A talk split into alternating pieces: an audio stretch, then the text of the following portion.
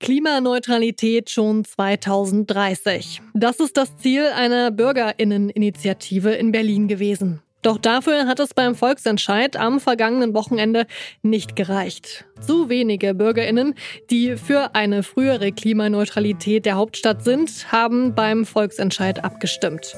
Aber wie geht es weiter mit Berlin und den Klimazielen? Das fragen wir uns heute. Mein Name ist Marianta. Moin. Zurück zum Thema.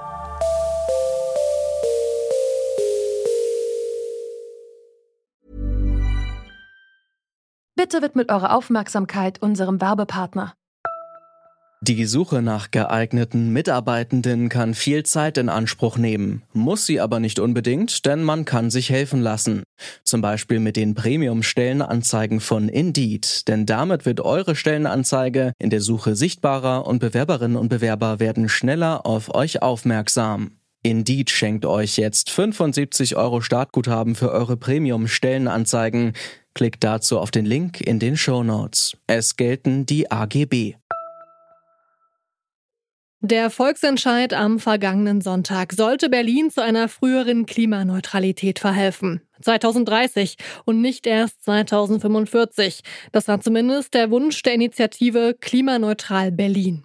Eine knappe Mehrheit hat für die Klimaneutralität gestimmt, doch damit war nur eine Voraussetzung für einen erfolgreichen Volksentscheid erfüllt. Die zweite, eine Zustimmungsquote von mindestens 25 Prozent aller Wahlberechtigten, die wurde verfehlt. Insgesamt schätzt die Politikwissenschaftlerin Lena Partsch die Wahlbeteiligung trotzdem positiv ein. Ich habe den Eindruck, dass es gerade zu pessimistisch interpretiert wird, weil eine Wahlbeteiligung von 35 Prozent bei einem Volksentscheid, wo es nur um ein Thema ging und auch nur Berlin betroffen ist, ist eigentlich sehr gut.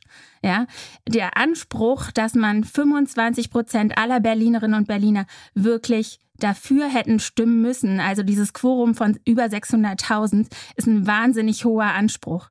440.000 Menschen haben ihr Kreuzchen beim Volksentscheid bei Ja gesetzt. Das sind immerhin mehr Stimmen für ein klimaneutrales Berlin, als die CDU bei der Berlin-Wahl im Februar von den WählerInnen bekommen hat. Und die ist immerhin die stärkste Partei bei den Wahlen zum Abgeordnetenhaus geworden.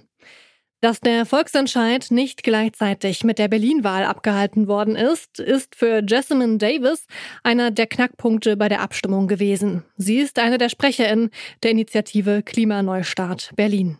Also wir brauchen 25 Prozent Ja-Stimmen. Also es entspricht momentan über 600.000. Und das sind natürlich eine Menge Leute. Und es gibt im Abstimmungsgesetz genau aus diesem Grund eine Regelung drin und die lautet, wo es möglich ist, muss ein Volksentscheid zusammen mit Wahlen zusammengelegt werden. Und das, also die Option hätte es auch gegeben. Also wir haben ja gerade die Wiederholungswahl im Februar in Berlin gehabt, ähm, aber die Politik hat das leider verhindert, dass sie zusammengelegt werden. Wir vermuten genau aus diesem Grund, weil sie wollten, dass es äh, am Quorum scheitert.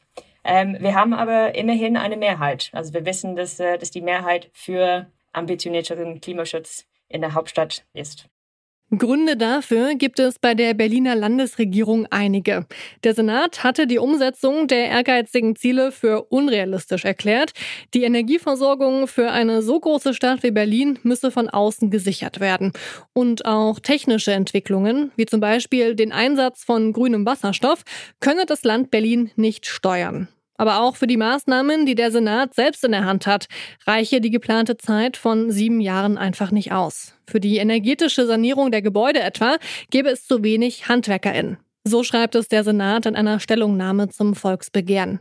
Neben dem Senat haben auch BürgerInnen das Vorhaben kritisiert. Bei der Kampagnenarbeit auf den Berliner Straßen sind Jessamine Davis einige Sorgen und Vorbehalte begegnet. Die Ängste waren, also das, äh, das Lebenskosten steigen werden. Das hat ein Gegennarrativ, also es hat sich etabliert, dieses Gegennarrativ. Das ist vor allem aus der Wirtschaft gekommen. Also Leute, die quasi sehr viel Interesse daran haben, dass, ja, dass wir weiterhin auf äh, fossilen Energien abhängig sind.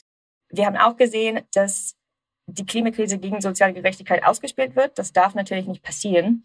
Ganz konkret heißt das, dass Menschen Angst hatten, dass ihr zum Beispiel ihr Auto weggenommen wird, wenn sie darauf angewiesen sind. Und das wollten wir nicht. Also wir befürworten das natürlich auf gar keinen Fall, dass, dass, dass Menschen auf irgendwas verzichten müssen, wenn keine gute Ersatzangebote da sind. Und ich glaube, dieses Narrativ würde auch von Gegeninteressen getrieben in der Stadt. Und ich glaube vor allem, dass, dass Menschen Angst hatten, dass wenn ihr das Auto weggenommen wird, ohne dass es gute Ersatzangebote gibt, dass ihr Leben dadurch schwieriger wird. Ängste, die sich in den Wahlergebnissen widerspiegeln. Denn es sind vor allem Menschen aus den Außenbezirken der Stadt, die sich gegen die Klimaneutralität ausgesprochen haben. Es gibt also noch einiges zu tun, vor allem wenn es um die Kommunikation der Umsetzung von Klimaschutzmaßnahmen geht. Aber wie geht es jetzt weiter mit Berlin und der Klimaneutralität?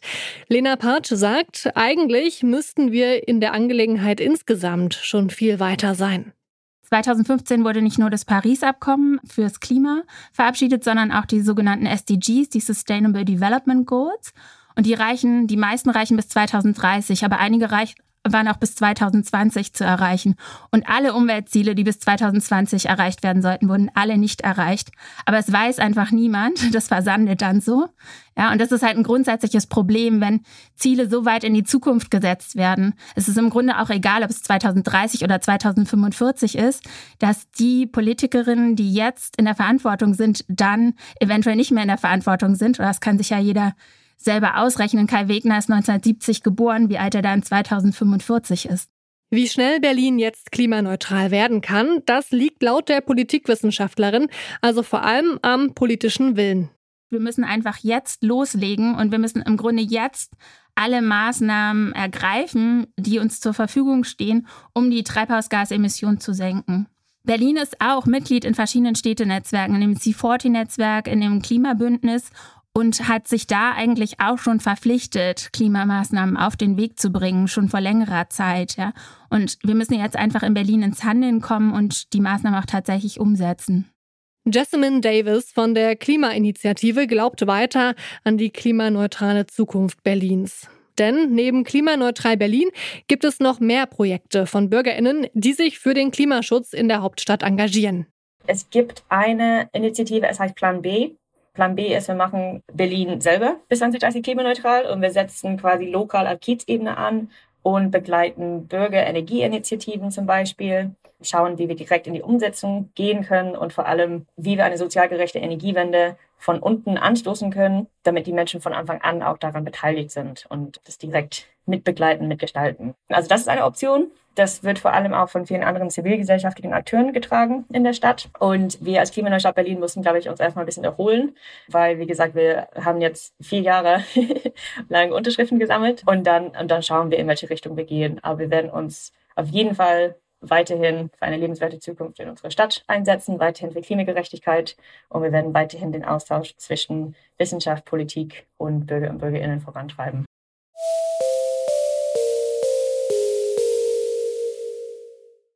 Die Klimaneutralität Berlins bis 2030 scheint erstmal vom Tisch. Die Initiative Klimaneutral Berlin möchte aber ihr Ziel nicht aufgeben, Berlin möglichst schnell zu einer klimaneutralen Stadt zu machen.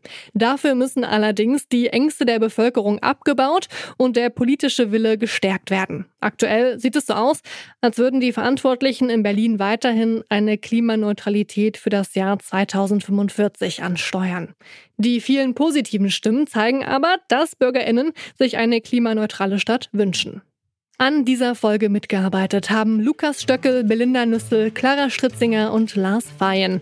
Produziert wurde sie von Henrike Heidenreich, Chef im Dienst war Julia Segers und mein Name ist Marianta. Tschüss. Zurück zum Thema vom Podcast Radio Detektor FM.